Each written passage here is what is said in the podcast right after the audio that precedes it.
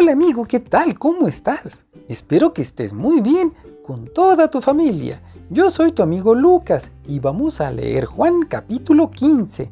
¿Ya estás listo? Pues entonces comencemos. Jesús, Dios y nosotros. Jesús continuó diciendo a sus discípulos, Yo soy la vid verdadera y Dios mi Padre es el que la cuida. Si una de mis ramas no da uvas, mi Padre la corta, pero limpia las ramas que dan fruto para que den más fruto. Ustedes ya están limpios gracias al mensaje que les he anunciado. Si ustedes se mantienen unidos a mí, yo me mantendré unido a ustedes.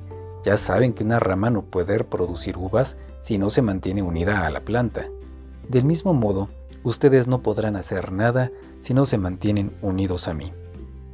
El discípulo que se mantiene unido a mí y con quien yo me mantengo unido es como una rama que da mucho fruto, pero si uno de ustedes se separa de mí, no podrá hacer nada. Al que no se mantenga unido a mí, le pasará lo mismo que las ramas que no dan fruto. Las cortan, las tiran y, cuando se secan, les prenden fuego.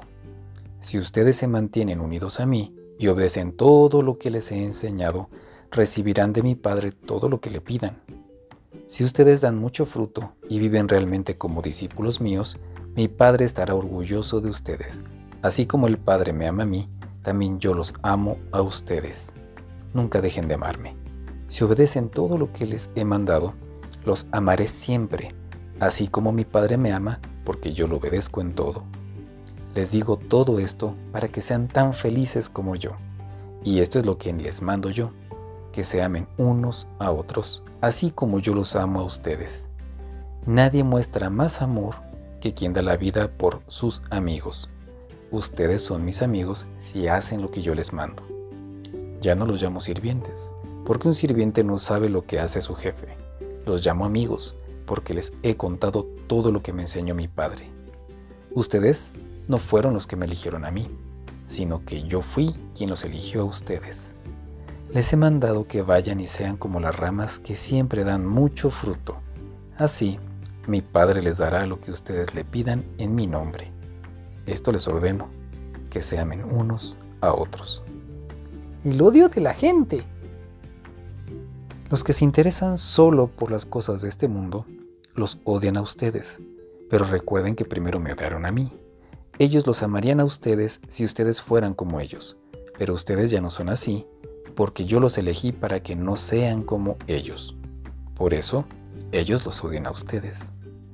¿Recuerdan que les dije que ningún sirviente es más importante que su jefe? Por eso, si la gente que solo ama este mundo me ha maltratado a mí, también los maltratará a ustedes. Por eso, si esa gente hace caso de lo que yo digo, también hará caso de lo que ustedes digan. Todo esto les va a pasar por ser mis discípulos y porque los de este mundo no conocen a Dios, que fue quien me envió. Esta gente no sería culpable por sus pecados si yo no hubiera venido a hablarles, y si delante de ellos no hubiera hecho las cosas que nadie jamás ha hecho. Pero aún así, me odian a mí y también a mi Padre, porque el que me odia también odia a mi Padre. Pero todo esto debe de suceder para que se cumpla lo que está escrito en la Biblia. Me odian sin motivo. Yo les enviaré al Espíritu que viene del Padre y que les enseñará lo que es la verdad.